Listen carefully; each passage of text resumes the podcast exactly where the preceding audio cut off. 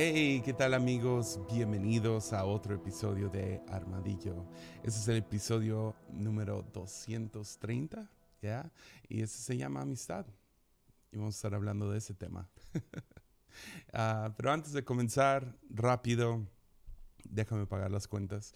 Ah, si te gusta este canal, te gusta este podcast, puedes apoyarlo desde un dólar al mes en patreon.com diagonal Jesiah Hansen. Ah, puedes apoyar, como les digo, desde un dólar al mes y tienes acceso a estas reuniones de Zoom. Ah, una persona lo llamó hace poco y perdóname, no me acuerdo cómo te llamas, ah, pero lo llamó la podgregación y me gustó esa. lo, voy a, lo, voy a, robar.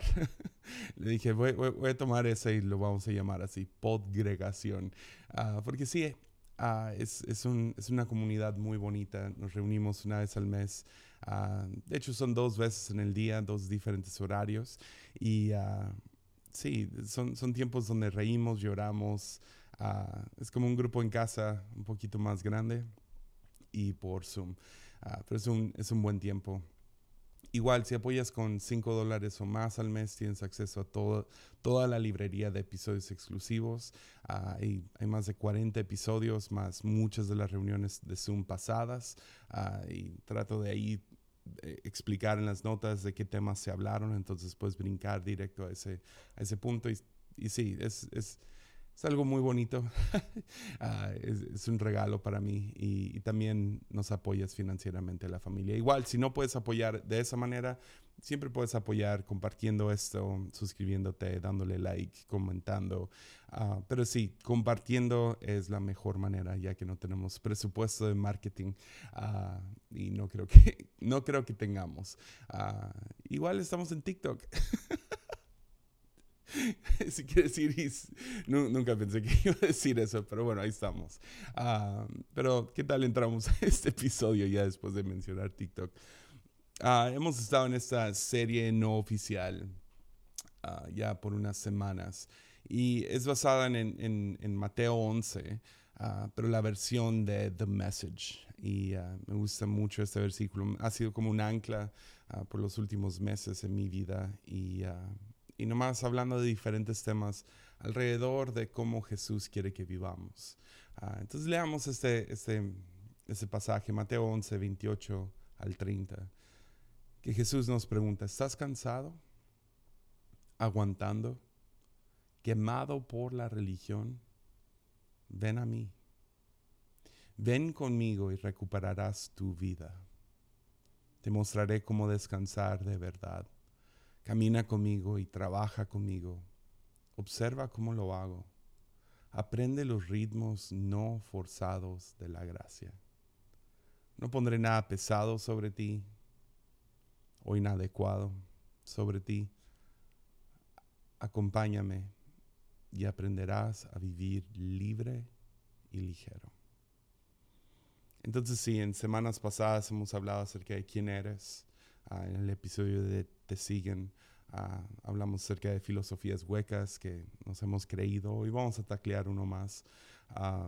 hablamos de dinero, hablamos de tiempo y hoy ah, vamos a hablar de amistad y desde el contexto de que siento que, hay algo raro, hay, algo raro en el agua, hay algo raro en el aire. Ah, y muchos lo llaman es una crisis de salud mental, ah, muchos batallando con depresión, estrés, ansiedad, pero creo que hay algo que está afectando nuestra alma y creo que estamos viendo el fruto de diferentes ideas que ha venido en la edad moderna.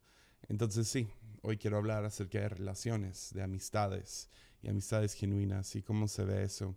Y, y desde que empecé este podcast, mi sueño siempre ha sido que sean como estudios, Ah, de vez en cuando son como predicaciones o son como ah, devocionales, ah, pero el día de hoy es algo que yo no, no creo que predicaría en la iglesia.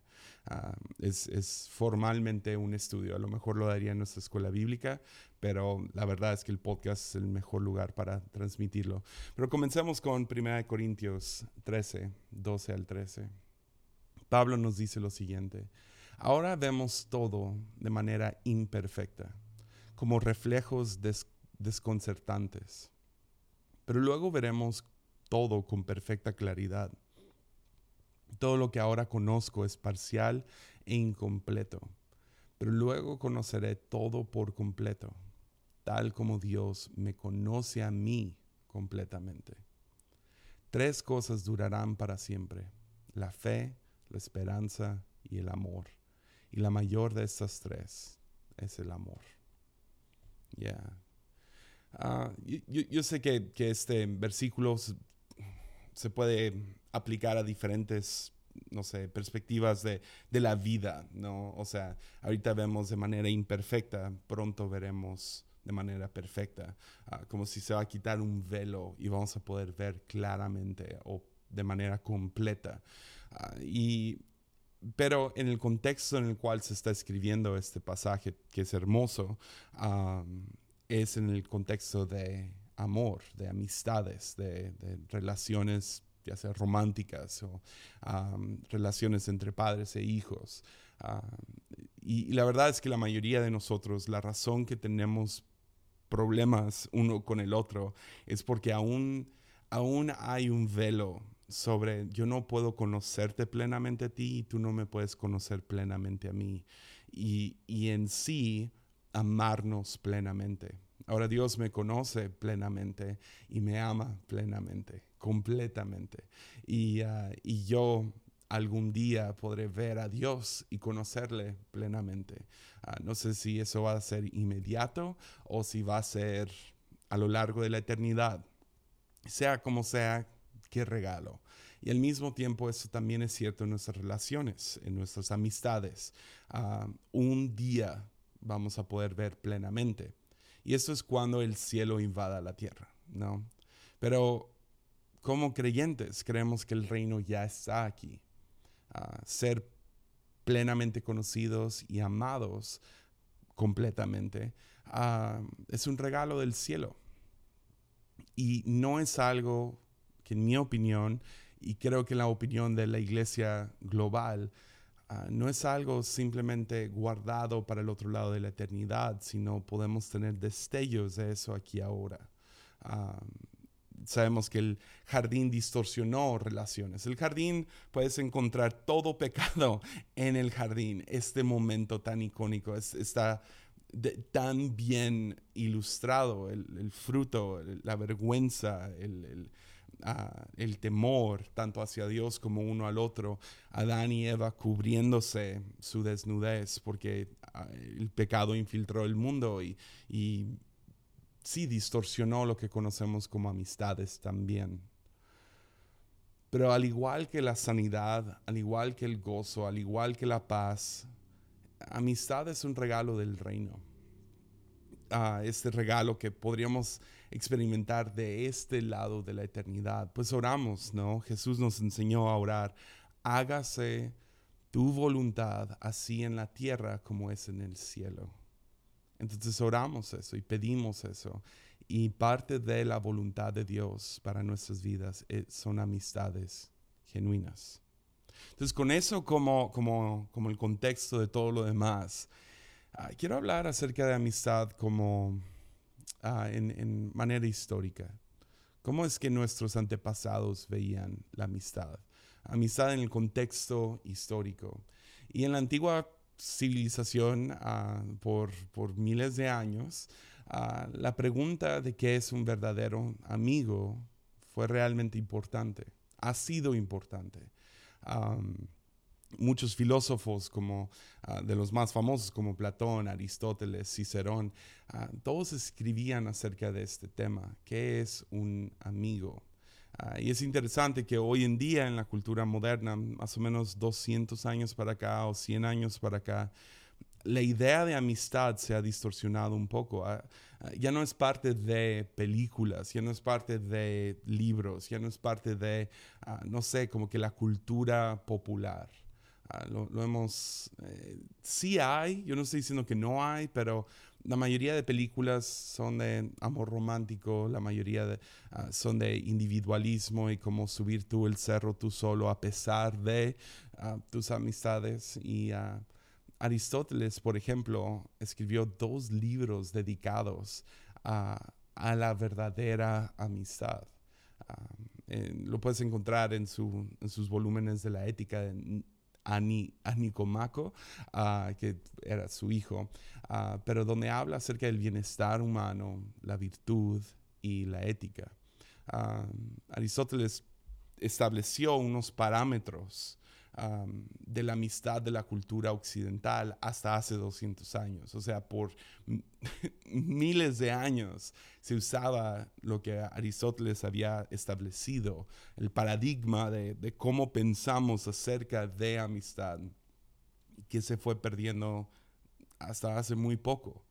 Ah, él, comenzó distinguiendo tres tipos de amistad. Y eso es muy importante porque creo que si no distinguimos estas tres, podemos tener expectativas falsas sobre algunos amigos o podemos nunca llevarlo al próximo nivel porque son esto. Algunos viven vidas muy solos porque solo tienen uno de este tipo de amigos. Pero el primero que él llamó fueron amistades de entretenimiento, entretenimiento o de placer. Y esas son las amistades que tenemos en nuestras vidas que Ah, por decirlo de manera vulgar, son los amigos del pisto, ¿no? De, ir a tomar cerveza, o son los amigos con los que tomas el té.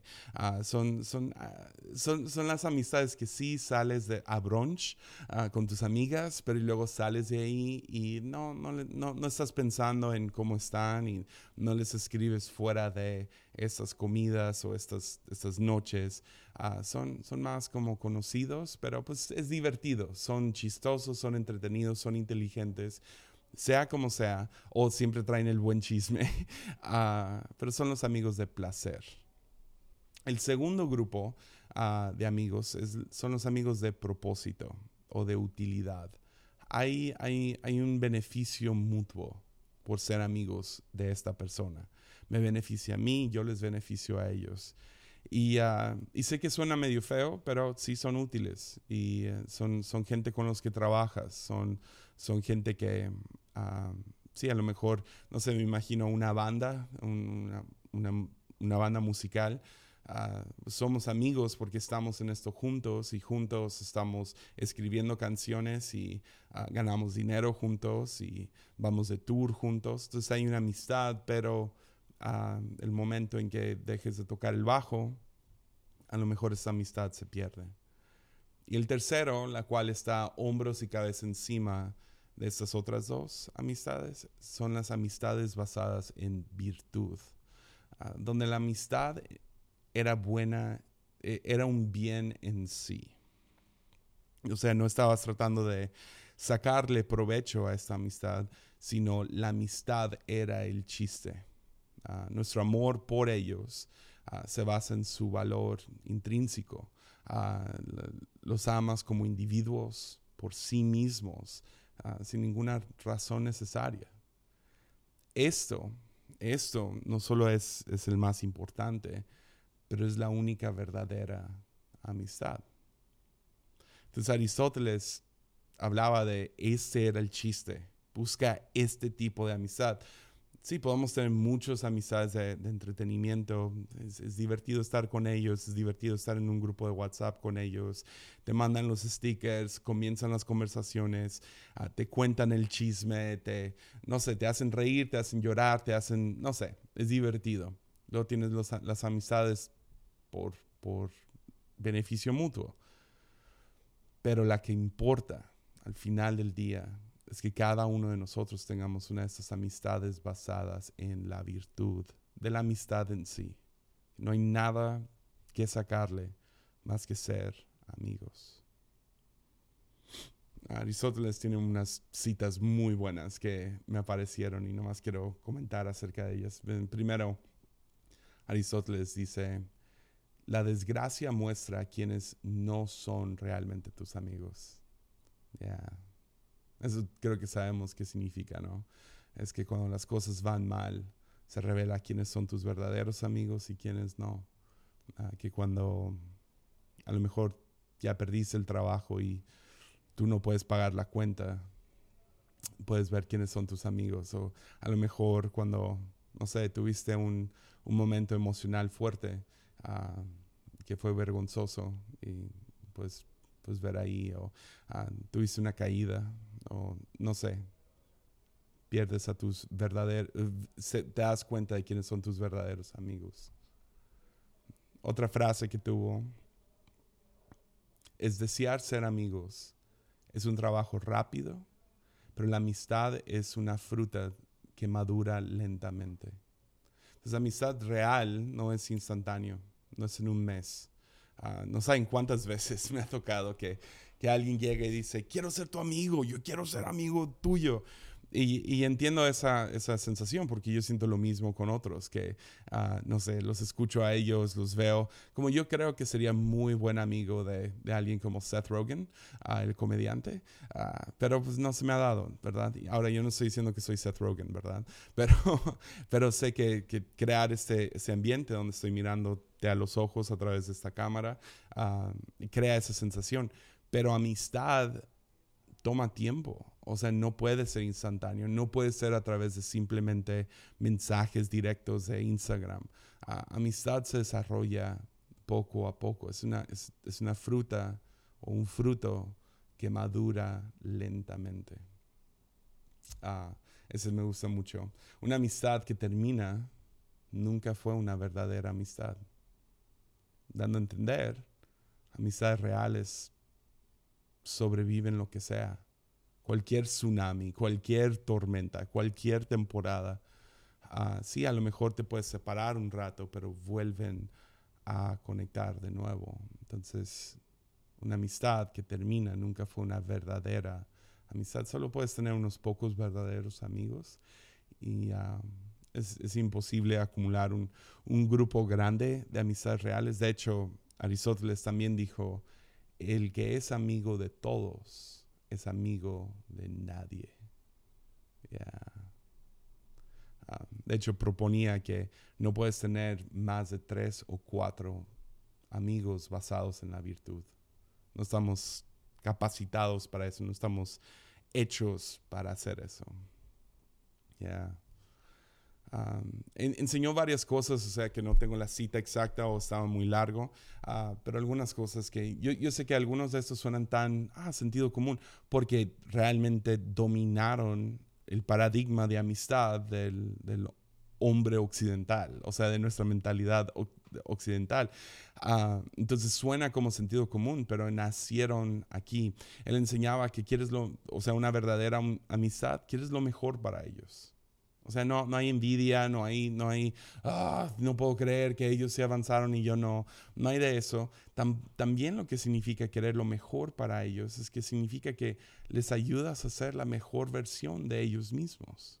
Entonces tú trabajas para ah, extraer su propósito, extraer su potencial. O sea, tú lo ves, puedes ver quién realmente podrían ser y extraes eso, trabajas eso.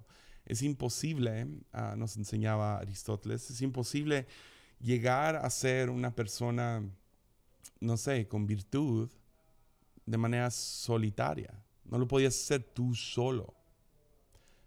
Y ya, disculpen todas las voces, estoy comenzando esto temprano y llegaron todos los, todo el staff de aquí de la fuente.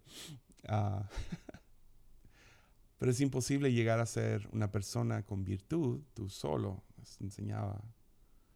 Nuestra, nuestra virtud, nuestro, sí, nuestra, nuestro máximo potencial nunca superará nuestras verdaderas amistades. Y es interesante pensar eso. Y si te, te molesta esto un poquito, a lo mejor has caído en la trampa de individualismo pensar que tú y Dios y a veces la Biblia, a veces tú, tú, tú con tus libros y Wikipedia, tú y tus estudios, pero, pero sí le creo a Aristóteles, era más inteligente que yo. Nuestra virtud nunca superará nuestras verdaderas amistades.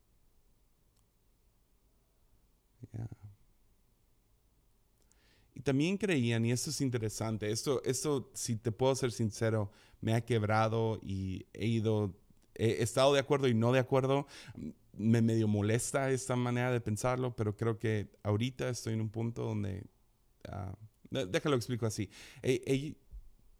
tanto Aristóteles como Platón creían que el mayor amor que existía era la de amistad. Ya. No miraban el romance como el mayor amor. de hecho, no veían ni, ni, el matrimonio como el mayor amor. Ah, veían la amistad como el mayor amor por encima de la familia misma, lo cual es, es interesante. y uh, no se suponía en aquellos tiempos, y recuerda si tenemos una, una historia un, poco, un poco rara cuando se trata de sí, de, de, hombres y la jerarquía y patriarcado y, y, todo eso. pero esos hombres no veían su matrimonio como... No se suponía, no, no, no se suponía que un matrimonio, que un matrimonio iban a ser amigos. Lo cual creo que le atinan y le fallan. Entonces déjame explicar por qué le fallan. Lamentablemente, estos hombres ah, no veían el matrimonio como un espacio ah, para cultivar la amistad. Y eso es triste, ah, porque creo que eso es algo más reciente que sí si se ha considerado, yo puedo considerar a mi esposa mi mejor amiga, puedo trabajar nuestra amistad, cultivarlo y, y, cuidar ese lado de, de, nuestro matrimonio. Por otro lado, donde le atinan estos hombres es que el amor de amistad es más valioso que el amor romántico. ¿Por qué? Porque el amor romántico es, capri es caprichoso. Eh, está aquí hoy, mañana ya no está hoy se nos antoja regalarnos flores o lo que sea. Se nos antoja, no sé, salir de cita y mañana no. Ah, es, caprichoso, es caprichoso, no, no, sé por qué no puedo decir esa palabra bien, es caprichoso. Y, uh, pero la amistad basada en virtud es, es duradero.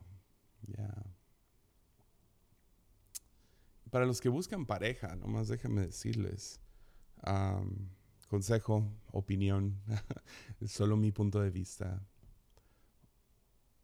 Presta atención a tus amigos del sexo opuesto. Porque creo que nuestra sociedad, y ahorita vamos a hablar más de esto, enfatiza tanto el amor romántico que primero queremos comenzar con amor romántico y luego intentar desarrollar una amistad. Y luego nos preguntamos por qué las estadísticas de divorcios son el 50%. Y a lo mejor por eso. Porque no comienza con amistad, empieza con amor romántico e intentan desarrollar una amistad. Pero otra vez, amor romántico es caprichoso. Está aquí hoy, mañana no está. Entonces te animaría a, a buscar, si quieres casarte, voltea a tus amigos, amigas del sexo opuesto. Uh, préstales atención a ellos. fue lo que terminó pasando conmigo y con Mimix.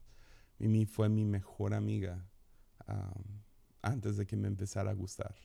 Estábamos en una banda juntos, Ah, yo le contaba mis desamores, ella me contaba sus desamores. Ah, de hecho, creo que no le caía tan bien al principio. No, es, es, como, un, es como una broma. Me odiaba por un rato. Pero empezamos a ser amigos y, y sí, de la nada volteé a ella un día que estábamos de viaje ah, como banda y volteé y la vi y supe, con ella me voy a casar. Yeah y el amor romántico, sí, después de 14 años de matrimonio, 4 años, 4 o 5 años de noviazgo, amor romántico es caprichoso. Ah, cualquier persona que lleva un rato casado sabe eso. Ah, hoy está, mañana no, mañana está, hoy no. pero amistad. Es el romance es como el betún al pastel, qué chido. O sea, es bonito tener romance, pero no quiero un pastel de puro betún no tiene forma, no tiene estructura y al final del día es solo puro azúcar. Es betún, que bueno, no, tampoco quiero un pastel sin betún, ah, pero no quiero un pastel de, puro betún. También otra opinión acerca de esto. Para los casados, tu esposo tu esposa no debería de ser tu única amistad.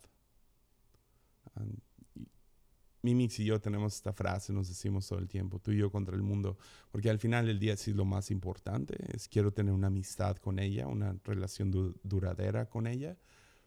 Ah, y eso, mi hijo de vez en cuando dice, nosotros contra el mundo.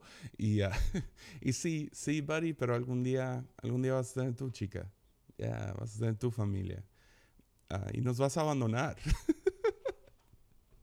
Entonces prefiero mantener esa amistad con mi esposa, pero creo que hay numerosos estudios que indican que matrimonios, que los matrimonios más sólidos son los que incluyen amistades externas. necesitas amigos fuera de matrimonio.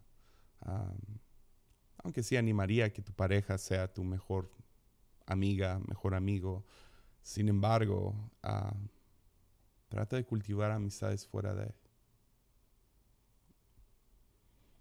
Entonces sí, ah, con esto dicho de el paradigma de Aristóteles, esta manera de pensar que nos presenta, la iglesia de hecho adoptó estos tres tipos de amigos y este, esta vista acerca de amistad. la iglesia le cambió el lenguaje un poco Ah, de amistades virtuosas o basadas en virtud ah, a amistades espirituales. Ah, y para la iglesia ha sido muy importante tener estas amistades espirituales por los últimos dos mil años hasta, como les digo, hasta hace poco. Y en vez de construir virtudes, la iglesia empujó a que esas amistades espirituales, se trataban de cultivar una vida según Jesús, una vida ligera y libre, una vida donde no cargo con demás, esa vida que nos promete Jesús, que, nos inspiren a, hacer ser más y más como Jesús o vivir como Él, seguir, seguir sus enseñanzas. Entonces estos amigos o amistades espirituales son los que más nos deberían de, inspirar, motivar, retar a vivir más y más como Él. Entonces este tipo de amistad fue sumamente importante para la historia de la iglesia. De hecho, cuando estudias como que la historia de San Francisco de Asís o diferentes ah, místicos y uh, ermitaños y uh, estas comunidades de monjes, y, no, sé, encuentras muchas historias muy peculiares que a veces uno quiere, yo nomás a veces me los brinco porque son un poco incómodos, pero he aprendido a lo largo de los años a aceptarlos y decir, a lo mejor ellos tenían razón. Ah, existían diferentes ceremonias entre amistades. Yo no sabía esto hace mucho, esto es algo recién, hace como 3, 4 años que sé esto, que existían a esas ceremonias, si puedes googlearlos, en Wikipedia, entre amistades muy similares a los de una boda. Entonces dos amigos se juntaban y usualmente otra vez, perdonen a la iglesia ah, histórica, se da mucho más énfasis al hombre que a la mujer. Ah, es uno de nuestros pecados de la historia de la iglesia, como les digo. Pero ah, se juntaban dos amigos y en un ambiente muy similar al de una boda, se comprometían públicamente a sus vidas. Eh, hacían como que un voto a algún tipo de ceremonia. Eso no más en la iglesia, es de hecho todo antiguo Israel también. Ahorita vamos a llegar ahí. Pero a lo mejor se nos hace un poco incómodo esta idea, por lo menos a mí me incomoda, porque yo siempre he pensado en estos rituales como deberían de vivir en la atmósfera romántico. Y yo no quiero tener un momento romántico con un amigo, ¿verdad? Eh, declararnos nuestro amor y declararnos nuestro compromiso públicamente ante testigos está, no sé, no, no empata con mi mentalidad moderna. Ya. Y a lo mejor, como te digo, se te hace incómodo porque hemos, hemos comprado esta idea de que este tipo de amor solo funciona solo debería existir dentro de lo romántico. De hecho, en algunos casos, amigos eran tan cercanos que pedían ser enterrados juntos. Y la idea detrás de esto es muy interesante. Ah, querían ser enterrados juntos porque cuando fuera la resurrección de los muertos, querían resucitar juntos y que la primera cosa que, se ve, que vean sea su mejor amigo. Ahora, otra vez, es un poco raro. Yo, yo personalmente en la resurrección, primeramente quiero ver a Jesús, ¿no? Es como que el chiste, uh, pero creo que podemos ver su, su, su, amor y su lealtad unos a otros. Uh, muchos académicos uh, sostienen la idea de que estas personas que tenían este, este compromiso unos a otros, hacían estos votos, se enterraban juntos, eran, eran gay, eran homosexuales.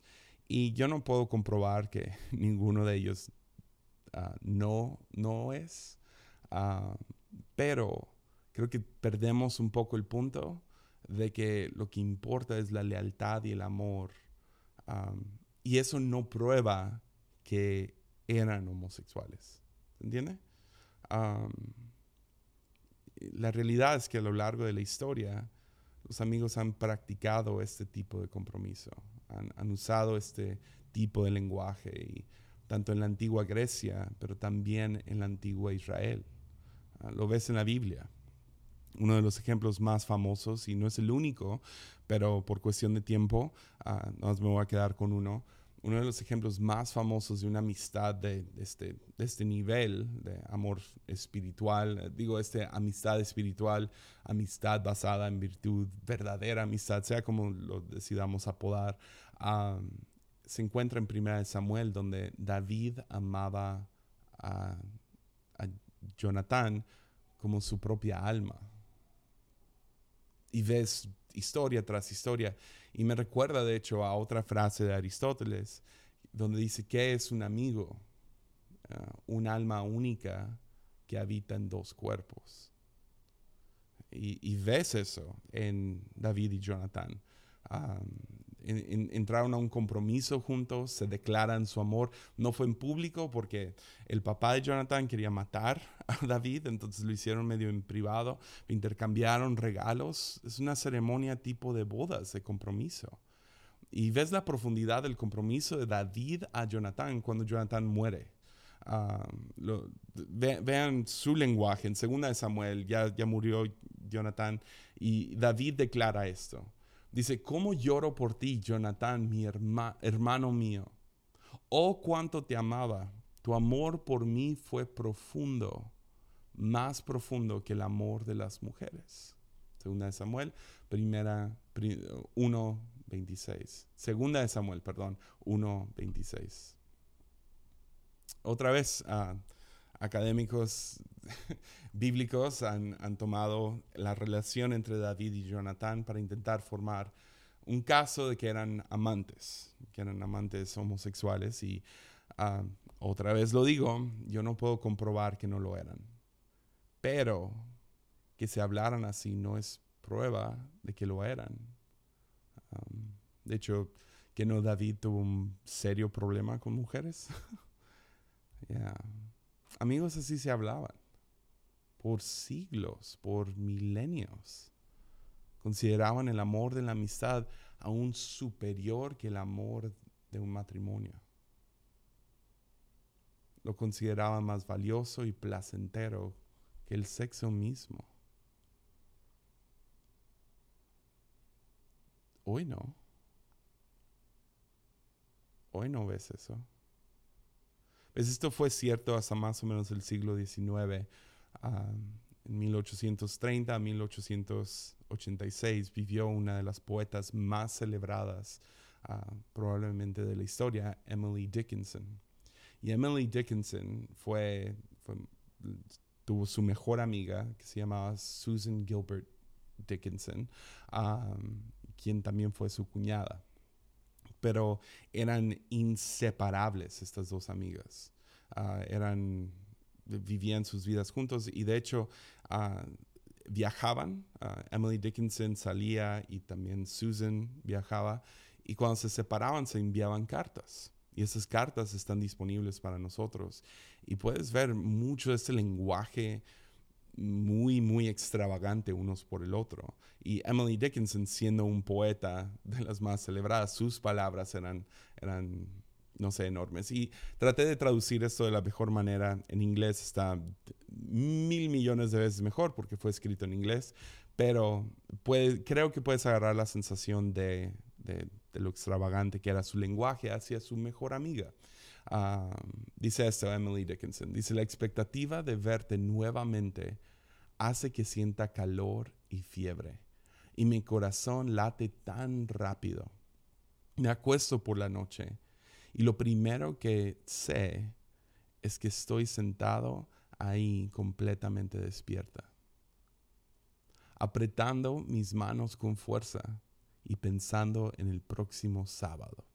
Próximo sábado es cuando la va a volver a ver. Siente calor y fiebre y su corazón late tan rápido porque la va a volver a ver.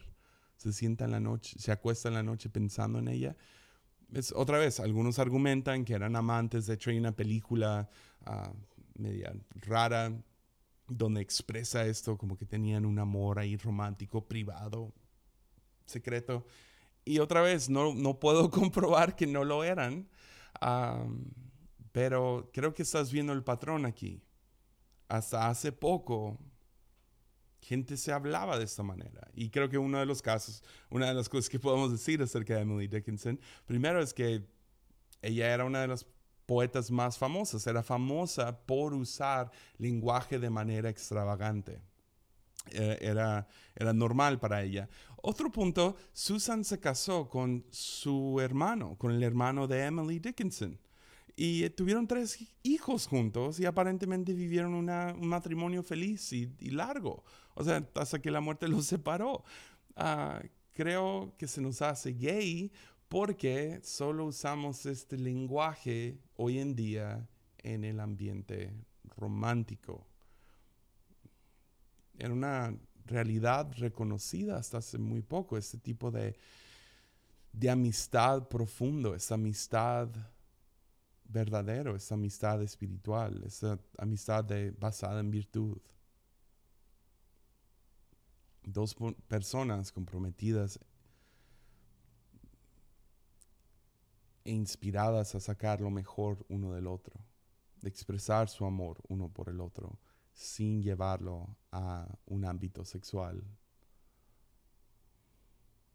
No solo, no solo tenía lugar en la sociedad por todo este tiempo, sino que tenía un lugar de alto valor. Para, para, Aristóteles, er, para Aristóteles era el pegamento de la sociedad misma, estas amistades.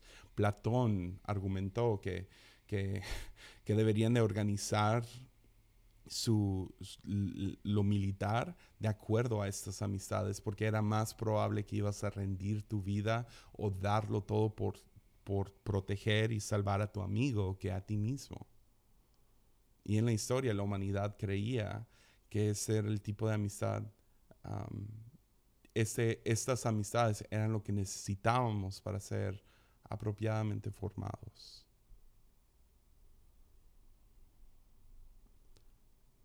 Principalmente en el contexto, ese era el contexto donde, no sé, puedes ser conocido, conocer a alguien y amarlos por quienes son y ser amado por quien eres. Es es de donde uno adquiere perspectiva y la sabiduría adecuada para hablar a tu vida.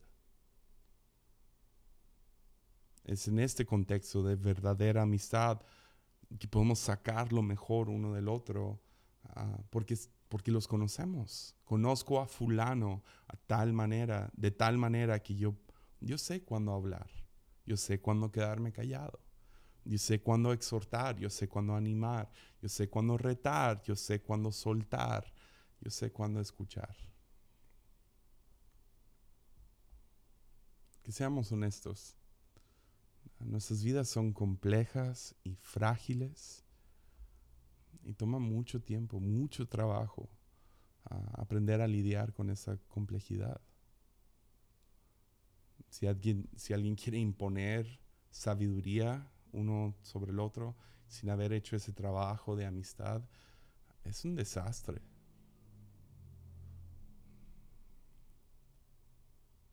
Te metes a la vida de alguien más con tu verdad y terminas destrozando sus vidas. Especialmente cuando lo único que tienes en su vida son buenas intenciones. Si no has hecho la inversión de ganártelos, de conocerles, de aprender de ellos, ¿qué autoridad tienes para hablar a sus vidas? Yo tuve que aprender esto de la manera, de la manera difícil como pastor. Entré como pastor de jóvenes muy joven, 19 años, aún ni me casaba. Y yo pensé que se trataba de meterme a la vida de otros. Y vieras cuántos errores cometí metiéndome a noviazgos que a mí qué me importa. Metiéndome a, no sé, escuchaba que un joven estaba, no sé, tenía 14 años y estaba fumando.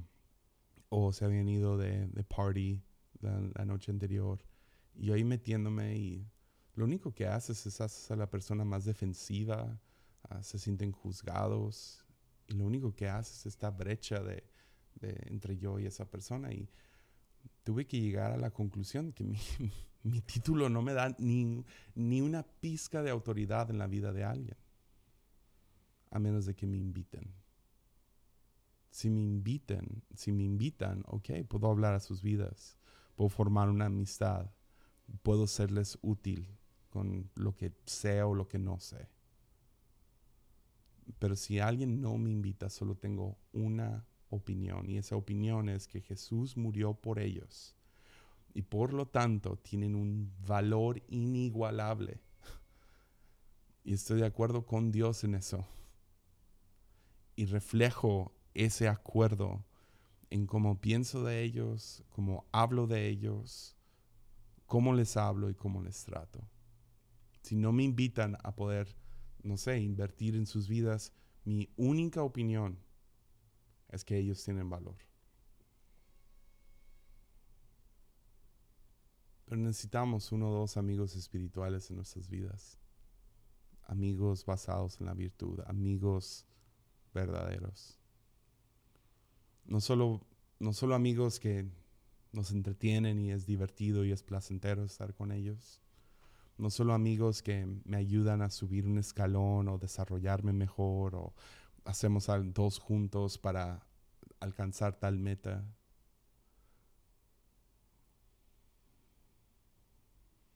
sino una amistad real y plena, amigos que nos animan a buscar primeramente el reino y nos retan a profundizar esta mentalidad de primeramente el reino.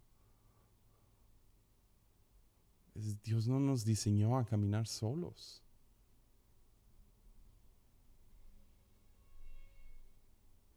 Necesitamos voces en nuestras vidas que nos motiven y nos ayuden con las cargas. No puedes solo. Y, lo ves, fuimos creados por un Dios trinitario. Padre, Hijo y Espíritu Santo, un Dios en tres personas. Dios es amor, sí, pero también es amistad. Padre, Hijo, Espíritu Santo es la amistad perfecta, ¿no? Y nos incluyen a nosotros. Pero lamentablemente hoy en día la mayoría de amistades son basadas en accidente, coincidencia, circunstancia o suerte.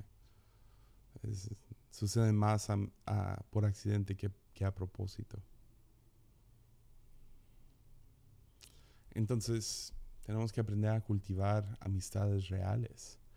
Y creo que para eso tenemos que descartar a un enemigo. Ah, hay, seguro hay muchos más, pero hay uno ¿Qué es la razón por la cual no hablo de noviazgo y amistades y, todo eso la mayoría del tiempo? Porque, no, amistades sí, pero noviazgo, matrimonio y cómo debe de ser, whatever. respeto a los que sí, chido, pero creo que hay un enemigo de amistades verdaderas y es el mito del amor romántico. Ya. Porque ves, lo que antes se decía en amistades verdaderas, en esas amistades de, uno a uno, ah, ahora se limita simplemente a romance. Es como que llegó el amor romántico y se tragó todo, todo lo que es amor de amistad. Se lo tragó, lo, tomó para, para sí mismo, por lo menos en nuestra conciencia. Muchos se, se, creyeron en la historia o el cuento, el mito de que encontrarán a su alma gemela, su complemento perfecto, serán mejores amigos, llenarán todas sus necesidades en, ese, en, ese, en esa relación, se casarán y vivirán felices para siempre. Todos nos creímos esa mentira. Hollywood no, no lo estuvo empujando, la cultura no lo estuvo empujando, que nomás tienes que encontrar y nunca vas a ser satisfecho hasta encontrar a esa pareja con la cual te vas a casar. Y que solamente en ese contexto puedes usar lenguaje de amor. Terminamos asociando este lenguaje de amor con la intimidad sexual, porque ahí viene Freud, ¿verdad? Y Freud que enseñó muchas cosas que ya han sido descartadas como mentiras, como tonterías, como ya Freud tenía sus problemas, pero una de sus enseñanzas se quedó en la psicosis del ser humano, en el psique del ser humano, ah, por, por, lo menos el occidental, ¿no? El moderno. Y la idea que la idea que se infiltró a nuestra cultura es que Freud sostenía que la fuerza principal de la vida y de cada individuo era su, su impulso sexual que el camino de la intimidad, si tenías intimidad con quien sea, esto siempre llevaba a lo sexual porque esa era la meta principal de cada uno de nosotros. Y esto ha generado una paranoia entre heterosexuales al tener amistades del mismo género. Porque no quiero que me digan gay.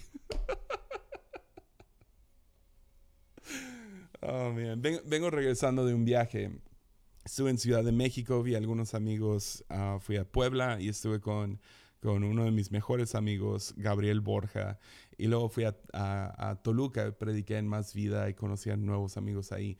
Uh, pero fuimos, estuve en Puebla uh, el sábado pasado y, y, fuimos a, a desayunar.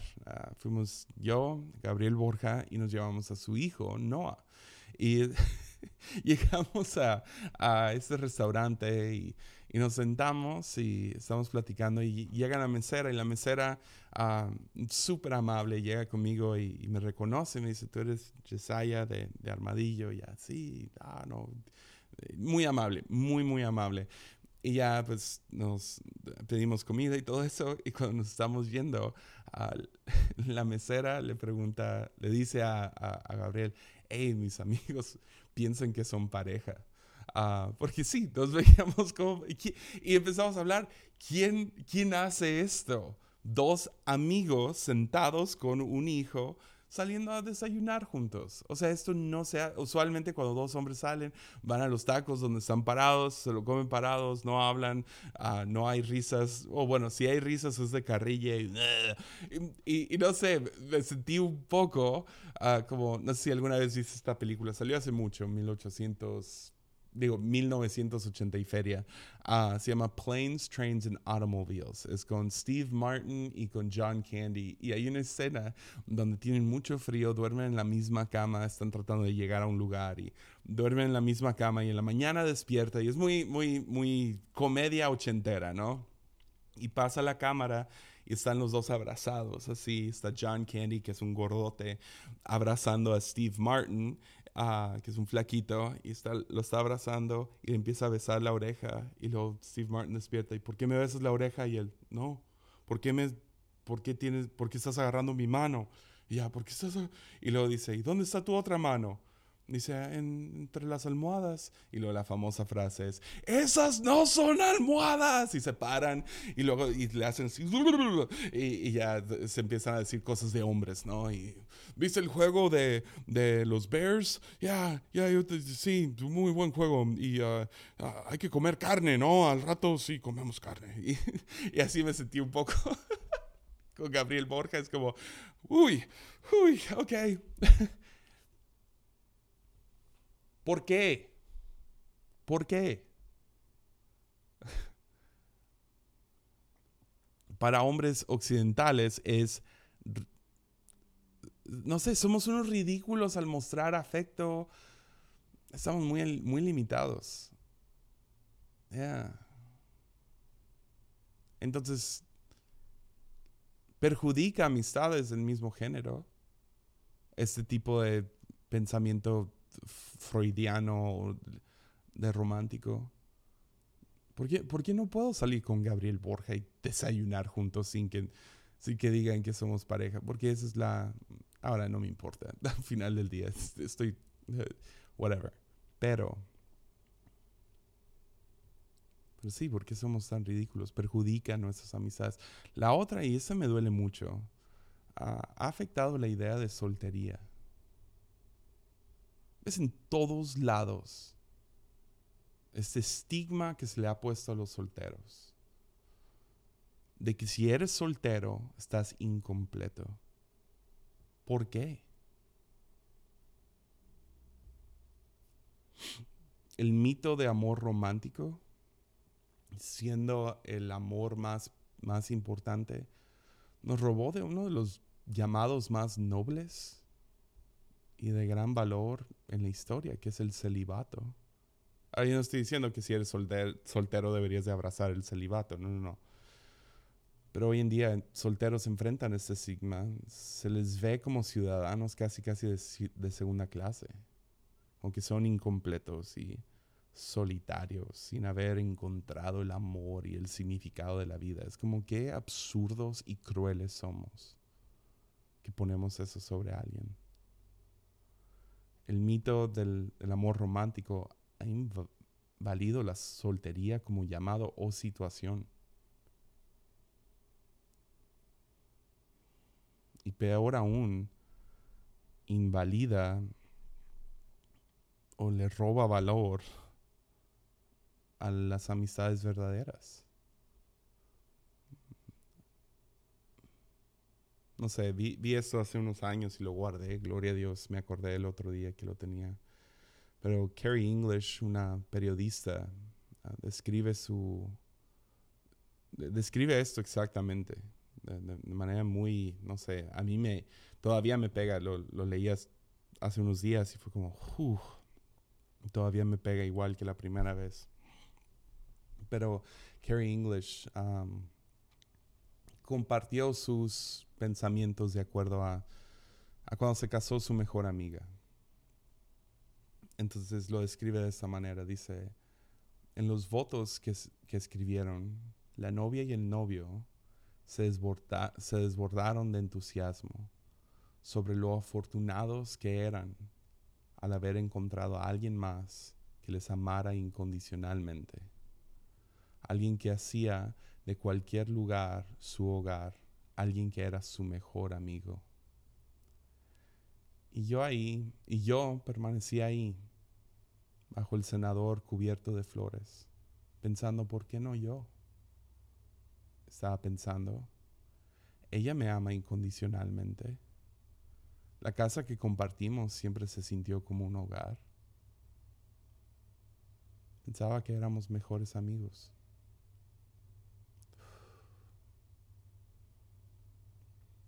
Yo, yo, no creo que esta sensación viene de envidia de que su, que su amiga se casó. Más bien es que no debería de haber algo, no, no, no deberíamos de tú y yo tener algo como que más sólido, que sentirme excluido ahora que te casaste. ¿Qué era yo entonces? Soy un simple escalón para que, o sea, eso es como que un pasatiempo, esa amistad, hasta que encuentres tu verdadero amigo. Y, la razón que creo que nos sentimos así en la sociedad es porque no, no sé, no, no hay espacio para expresar amistad genuina unos a otros sin brincar a, ay no, es intimidad y va a llevar a lo sexual. ¿Por qué?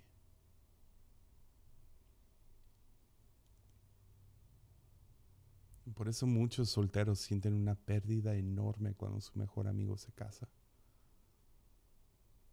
porque inmediatamente todo lo que era cierto acerca de su amigo ahora lo, toman y lo ponen en esto. Y a lo mejor nunca tuvieron el momento para expresar lo que el novio o la novia puede expresar a su, a su, a su pareja.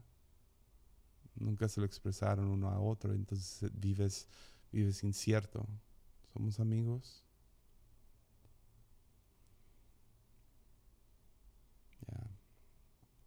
Entonces sí, ese mito del amor romántico creo que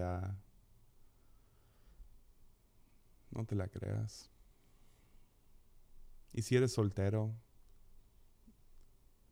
puede, o sea, sí, yo creo que no estamos diseñados para vivir la vida solos. Pero ¿por qué no puedes tener un amigo que una amiga que extrae lo mejor de ti y te forma de la misma manera que un matrimonio lo va a hacer.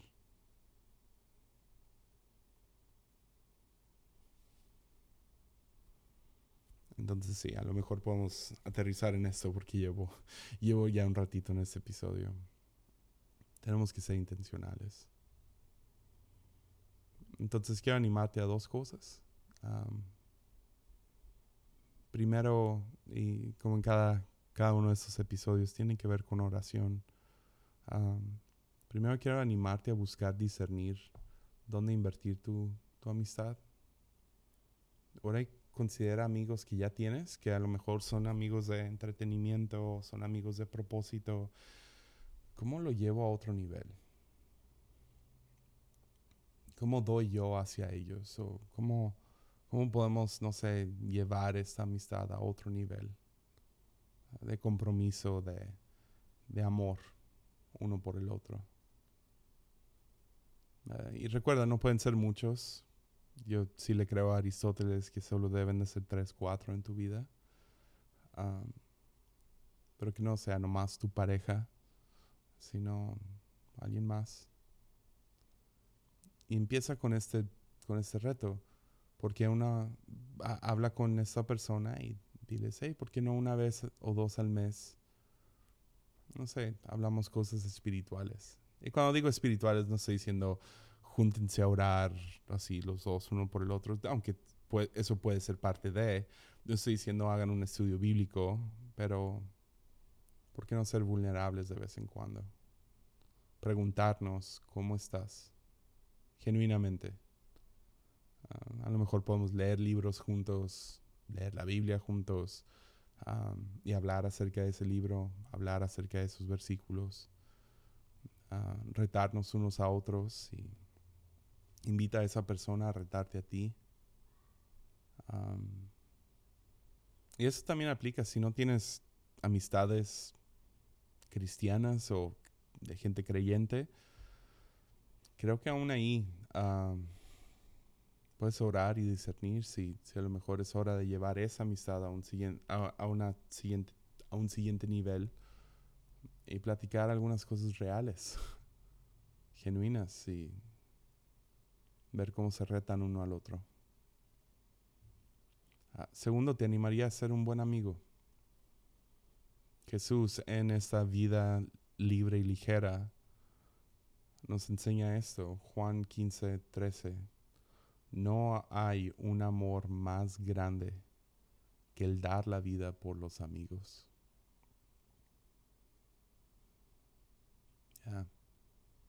Aún encima de lo romántico, aún encima de el matrimonio, no hay un amor más grande que el que da su vida por sus amigos.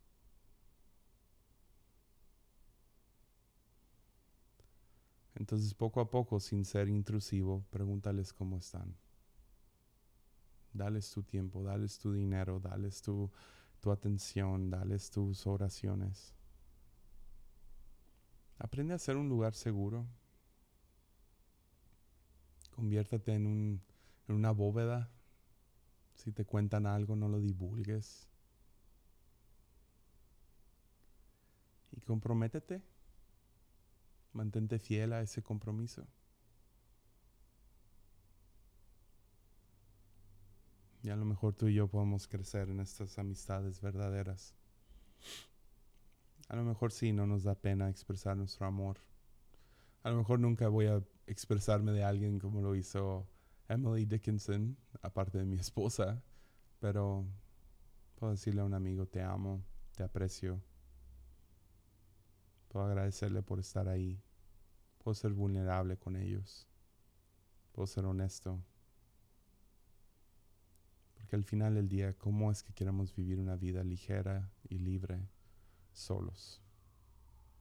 ¿Eh? No, sé si, no sé si escuchaban, pero pasó una ambulancia. Pensé que eso ya era del pasado. Ok. Pues con esa alarma de, la ambulancia vamos a concluir esto.